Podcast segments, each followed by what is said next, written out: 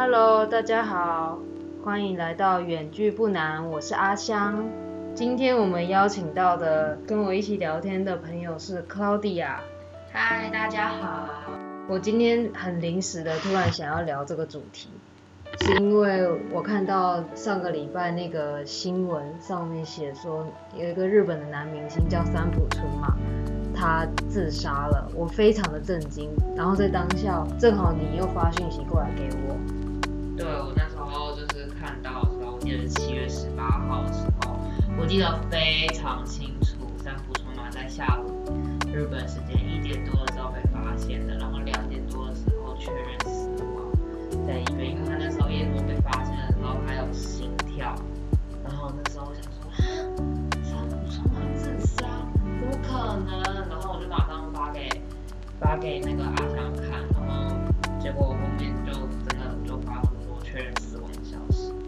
而且他好像是上吊，是不是？对，他在衣柜上吊自杀，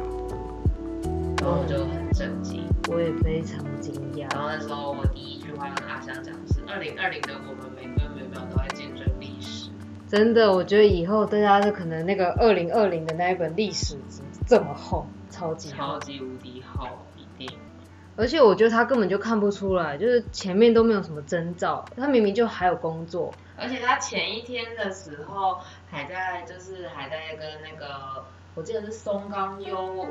莫莫优吧，他就是就是他演那个新剧的那个女主角，然后还在就是一起宣传新剧啊，然后就是好像也没有感到有什么不开心，然后我记得好像是前一个月还上上几个礼拜的时候。还在为中国的中考生加油啊什么的，然后就是也没有什么，就是突然就，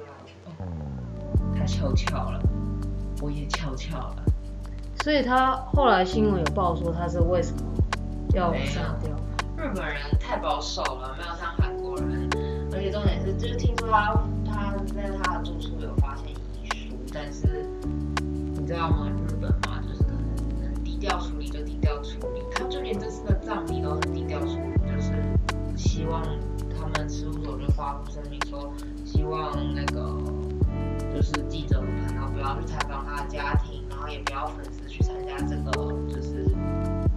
葬礼啊，就是希望最低调的方式快速进行，不要给他的家人带来二次伤害。但你不觉得说最近有很多很多关于自杀的事吗？像我之前看追了一部日本的那个综艺节目，然后里面有一个成员也自杀了，他叫木村花。我就觉得说哦你双层公寓、哦，对，双层公寓，我就觉得最近很多关于这种忧郁症啊、自杀什么的事情。超多的啊，就是不要讲，不要讲说那个，就是其实你不要光光讲说日本，其实我觉得韩国近几年就很多啊，其实就是有研究调查说，从二零零五年开始到现在，大概十五年左右吧，就二零二零年现在，韩国就是自杀的艺人，我就只讲艺人就已经超过三十位以上，然后呢，至少现在进行活动的艺人，或者是就是所有的艺人当中，有百分之四十的人都有都有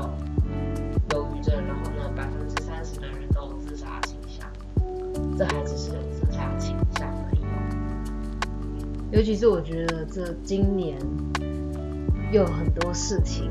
导致就有很多类似这样方面的事情。然后正好我又看了一部台剧，叫做《谁是被害者》，对，它都是围绕着自杀的议题。我就觉得最近好像很多事情都跟自杀啊这种有关。其实我自己觉得，就是我自己觉得，就是我开始接触最明显的自杀、忧郁症这种类型的案例，就是从二零一七年韩国的男团，我自己有追过的，作为一个路人可能追过的，就是 Shiny 的钟铉，那时候真的就是震惊世界，他那时候自杀，然后再来就是二零一九年最红的雪莉啊、具荷拉，然后。就是开始的自杀各种，然后呢，我就觉得哇，我就觉得我才开始真正正视这件事情。那你觉得为什么这这几年会突然多了那么多自杀的事情？就是其实我对这方面有小小的去了解一下下，像其实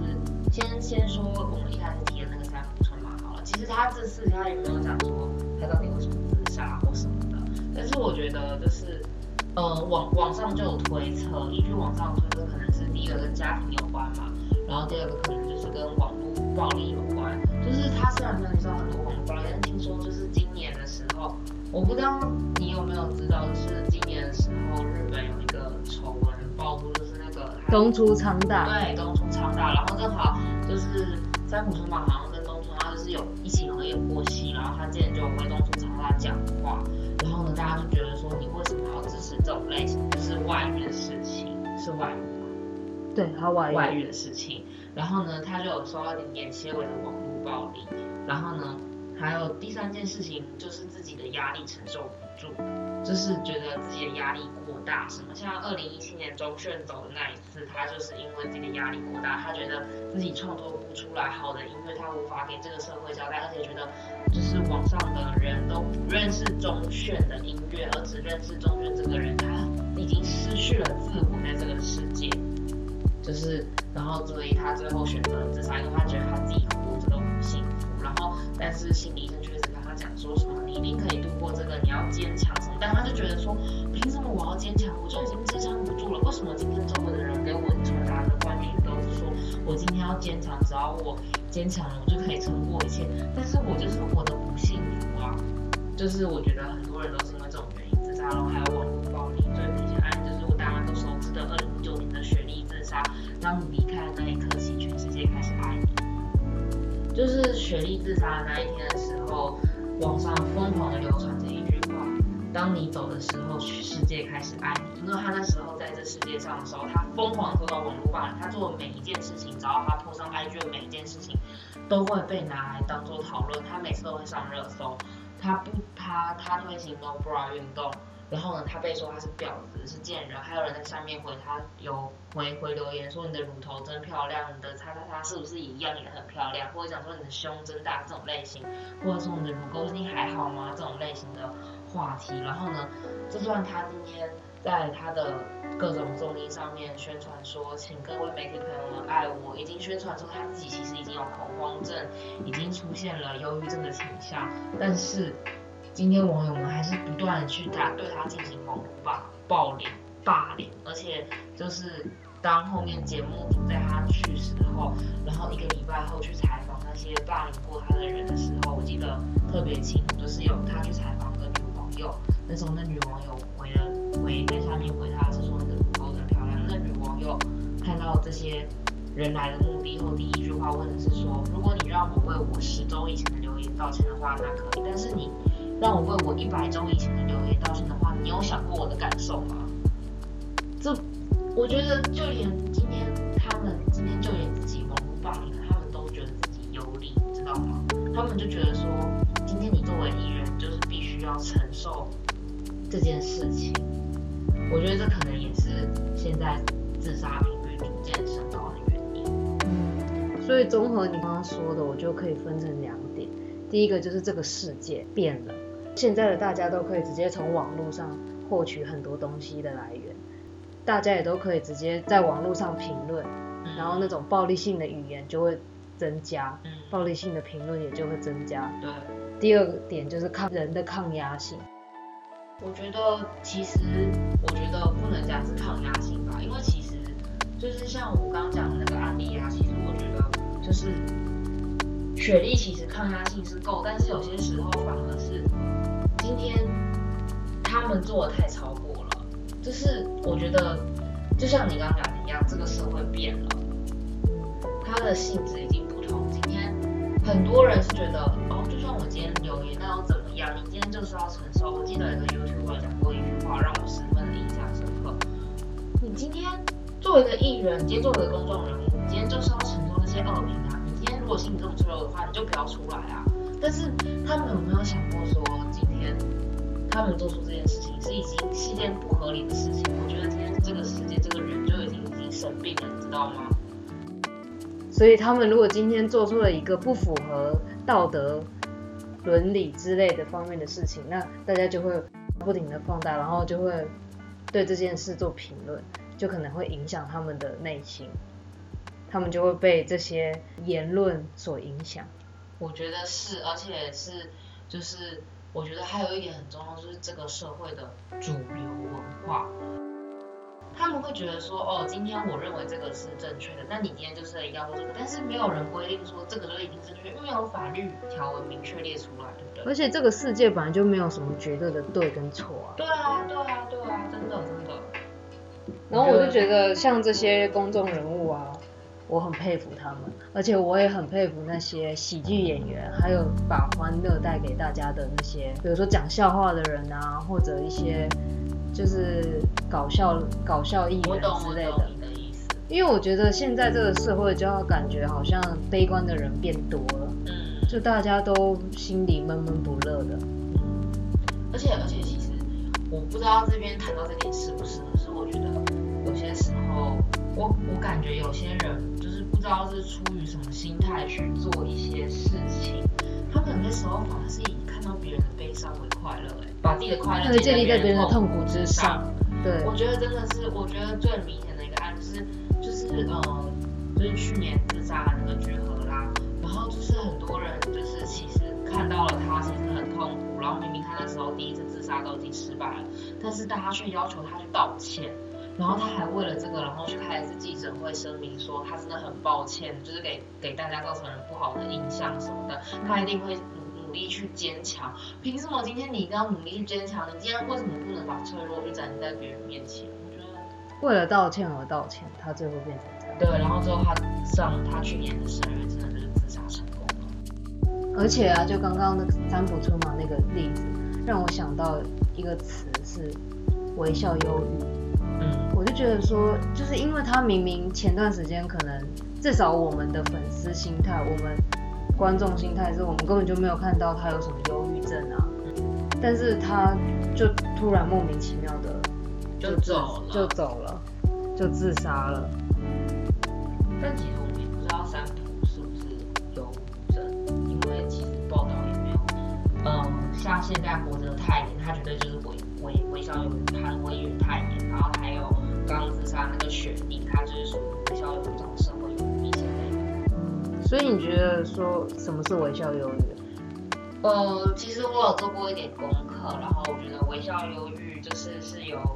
英国剑桥大学，然后学的学者拉姆斯指出，微笑忧郁指的是有忧郁问题，但却成功将问题隐藏的人。这样的人表面上看起来快乐，实质实则非常忧郁。而且我之前就有查到说，它跟忧郁症的区别。它微笑忧郁其实它是一种非典型的忧郁表现。一般有微笑忧郁症状的人，他们很难察觉出来，因为他们的脸上不会满面愁容，也不会无精打采。就是像忧郁症，它就会有有一个标准的准则，像精神疾病诊断手册的第五版中，它的诊断标准就有包括，比如说持续性情绪低落啊，对所有活动失去兴趣，丧失愉悦感，活动减少，体重明显增加或减轻，失眠或睡眠过多等等等，这些就是符合多数人想象，就是那种忧郁症的症状。但是呢，微笑忧郁就不会，它很难辨识，因为有可能就是微笑忧郁的人，他在呃在大家的面前都还是很开心的，就是你完全看不出任何的蛛丝马迹，什么都看不出，他就会可能说就是总是戴着我很好我没事的微笑面具，他们也不会有什么很忧郁症的一些症状。就是很典型的忧忧郁症的症状出现，不会有。就像我前段时间也是因因为这个疫情啊，然后不能有很多事情被卡住，那我就觉得自己也有一点忧郁的倾向，但不能，我觉得应该还不能算到忧郁症，但是就是一一个倾向吧。所以我觉得说像忧郁，每个人都有可能会得到，我们可能都会会在生命的不同阶段承接到不同的社会期待，还有相关的角色压力。潜在的性格特质面临到考验的时候，就会如果承受不了的话，可能就会有忧郁的倾向。嗯，我觉得。我觉得其实虽然我刚提过，但是我真的觉得很多的，就是日韩明星真的有很大很大。我觉得欧美反而这种微笑忧郁的感觉比较少，因为他们就是比较真实一点。但是是我觉得反而就是他们比较会表达自己的情绪，他们觉得不开心就是不开心。对，但是我觉得为什么我我就是我想要说一下为什么我自己觉得日韩的问题会很严重，就是我觉得可能华语圈的问题你都没有那么严总，是因为我觉得日韩就是只要今天你明星一个做错的话，你就会被全球的网友无限制的封杀。今天韩国网友会带头无限制的封杀这些东西，只是说你艺人根本就无法做自己，而且今天你一出道的时候，你就会被公司设定好角色，像你最熟悉的杰尼斯事务所。嗯，今天就是你根本就无法做自己啊！你不能开自己的 SNS 的个人账号，你也不能，你也不能去呃什么谈恋爱什么，然后你也不能曝光你一切的行程，什么都不可以，你就什么都被限制着。我在想，如果我的生活什么都被限制着，我不想得忧郁症，我都很困难。然后我还要整天在那个那边嬉皮笑脸，像个傻子一样。真的，我是认真的。我那时候都想说，我就觉得现在的，我就是，我就是看了这么久，我我就想说，现在的就是韩国的艺人，不要想现在，我说我觉得从以前开始的韩国艺人就可怜，我还觉得现在还没有到以前这么可怜。以前要被限制手机，什么都不可以，不可以跟家里人联络，不可以跟家除了跟爸妈以外，不可以跟其他人讲电话号码，什么都被限制的。我连朋友都不能出去玩，在学校也不能跟朋友玩耍，然后呢，我还要每天二十四小时，几乎十个小时都要练舞，然后呢，四个小时去读书。哦，不行，死掉了。好好好，回来回来回来。那你觉得，如果你如果出现了忧郁倾向的话，要怎么样可以排除解决这方面？我觉得我自己个人，我会去找朋友聊，就是可能去聊我最近比较不开心的事情啊，然后呢，或者是我会去用运动去比较排解压力或者是忧郁，我是属于这种类型的人。所以你都是第一个就是靠运动舒压，对然后第二个就是找朋友聊天，对，第三个就是看我的剧跟综艺。就是先先远离自己难过的事情、心情低落的事情，对，然后先找一些比较快乐的事情来做，是自己感兴趣的、自己快乐的事情。对啊，我觉得有时候就是当你发现你自己出现忧郁倾向的时候，我觉得你仔细看，你会发现说，在那段时间你忧郁的那段时间里，你我觉得一定是你特别关注在某件事情上，而且只关注在自己本身，忽略了外面世界的，对外面世界的肯定非常 focus 很在这件事情上。嗯，对对对。对，有的时候其实我们就会忍不住的不断的钻牛角角尖进去，就是没有看到整个是整个东西的很大一个面。就举个例子来说，你可能某一次考试你没有考好，你失败了，结果你第二次考你还是没有考好，那瞬间你可能压力就会很大，因为你可能周围的人已经第一次就已经考过了，结果你第二次还没考过，然后你压力第二次，假设第二次还没考过，你要考第三次，那你这次现在的压力很大，然后你可能就会开始忧郁，但你没有跳脱出来，你可以想说，现在的我压力这么大，但会不会十年后的我反过来看这个考试，只是一个微不足道的一个人生的一个体验？其实我觉得，我个人觉得忧忧忧郁症最大的事情就是你真的必须要自己去跳脱出那个框架，因为其实忧郁症我记得是可被治愈的。当然是可以啊，对啊，然后我记得就是其实你最重要就是你要今天去勇于去跟别人表达出你自己心中的感想，然后去去努力的去排解这个忧虑。因为其实我有看过一个剧，然后就是我很爱那部剧，叫它叫做《Scam》。然后呢，其实它里面有句话，我觉得就讲得很好。其实每个人都很像一座孤岛，那其实连接孤岛的桥梁就是。今天你不去用你这个语言去跟别人沟通，别人根本就不知道你这个岛上发生了什么事情啊！我不知道这岛上发生了什么事情，我要怎么给你救援？无法，不是吗？对啊，所以我觉得说，如果当你发现自己很难过、心情很痛苦、没有办法排解的时候，首先你如果自己找不到这个根源，忧郁的根源到底在哪，那你就要努力的向你周围的人倾诉，不管是你的家人、你的朋友，只要是你信任的那个人，你都要尽一切所能去跟他们讲，你不要就是自己闷在心里。对啊，或者找心理医生，我觉得也也对，我觉得找心理医生也是一个方法，嗯。不要觉得说就是，呃，找心理医生好丢脸啊什么的，嗯。觉得这个，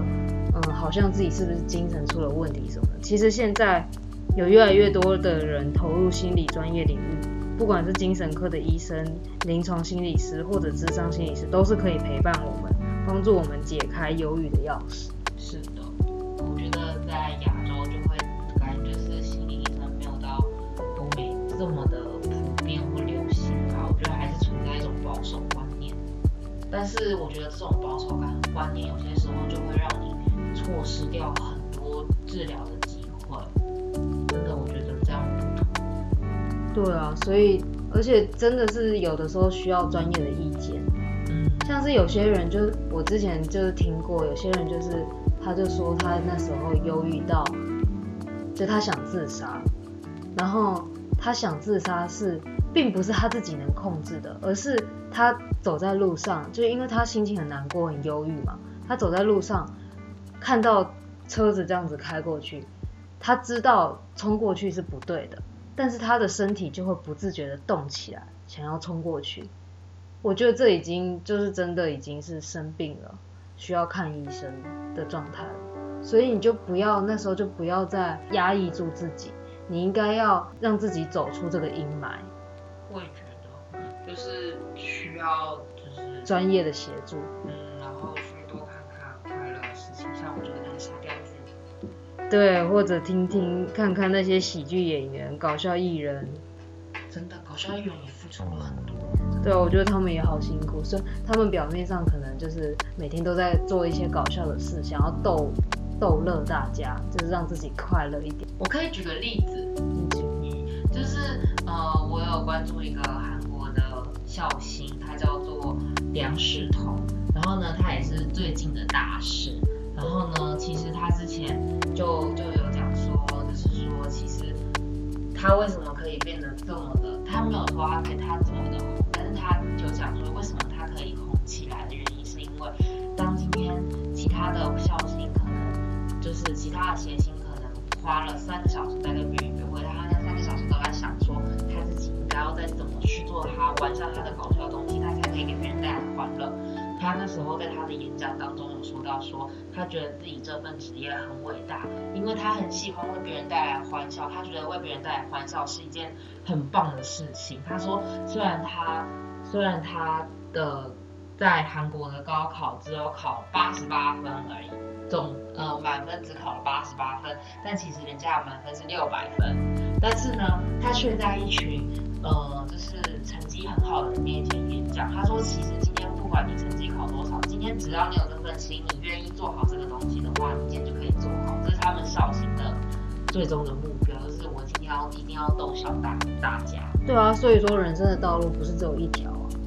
对啊，今天你不需要非常执着在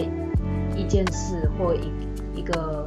一个领域当中，当然，如果你今天想要执着的话，那我们也是觉得我们也是也觉得很棒啊，因为执着的人最后一定会成功。呃，我是这么觉得，就是如果你只要在这个道路上就往前进，一直努力的往前追求，那么成功是迟早的事情。是的，就是对我也这么觉得。OK，我也觉得这就是世间的道理，不是吗？对，我们又扯远了。所以说呢，如果身边有忧郁的人，我希望大家也可以尽量的协助帮助他们。我觉得第一个就是要陪伴吧，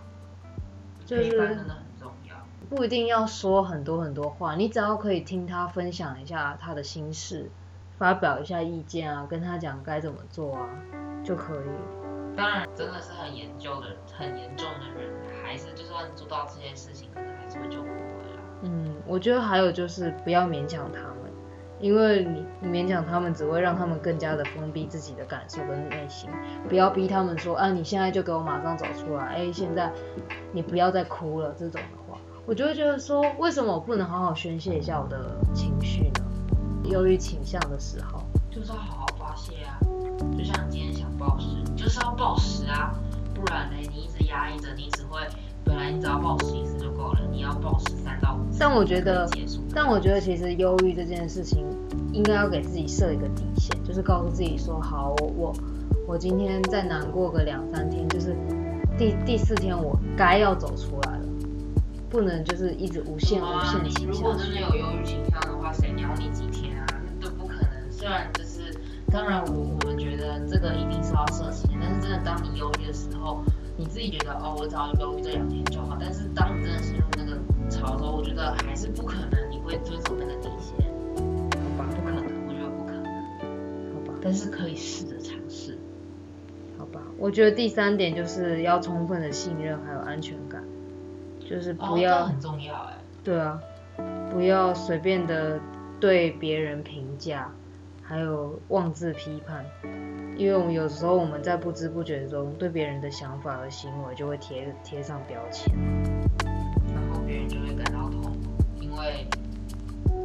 说者无意，听者有意。听者有心。哦，对不起。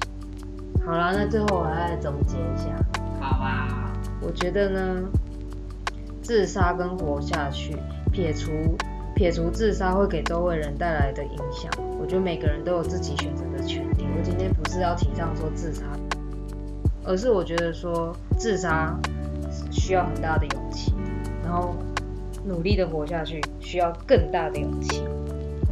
我们现在都生活在一个慢性中毒的时代，对于自己的心理健康还有情绪状态缺乏认识，了解不足。更重要的是，我们都被这个社群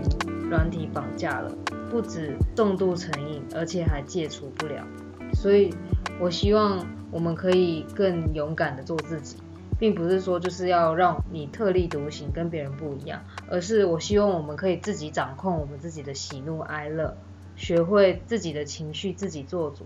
掌控自我，有自我的思考、决策、判断的能力，就像是不要被这个社会上所谓的什么更很多的声音所干扰。嗯，对要努力的去做出自我。对，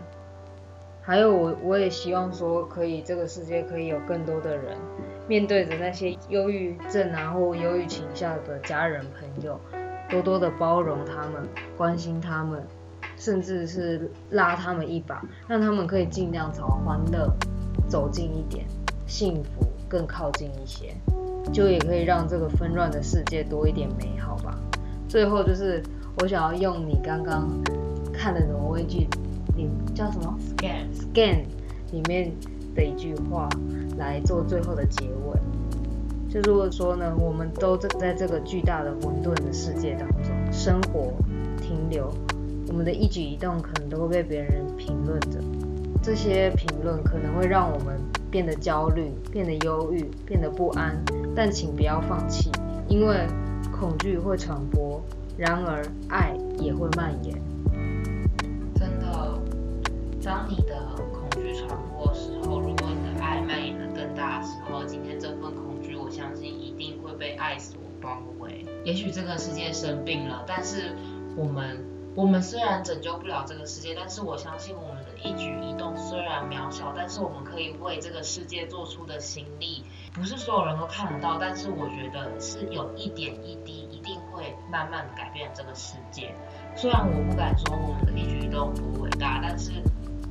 你也无法想象你今天的一举一动对这个社会有着什么样的影响。我觉得我们如果今天都怀抱着一颗感谢的心，或者是爱别人的心，或者是像刚刚刚阿香说的宽容的心去对待他人的话，今天嗯、呃更多的人会被我们所拯救，不是吗？是啊，最后，我想要用挪威剧来总结一句：“Talk for art”，感谢一切，对吧？我们要时刻的感谢一切，这样子我们才会觉得我们活得很幸福。说的很好。好，那今天的节目到这里就结束啦。如果你喜欢我们的主题，或者你有什么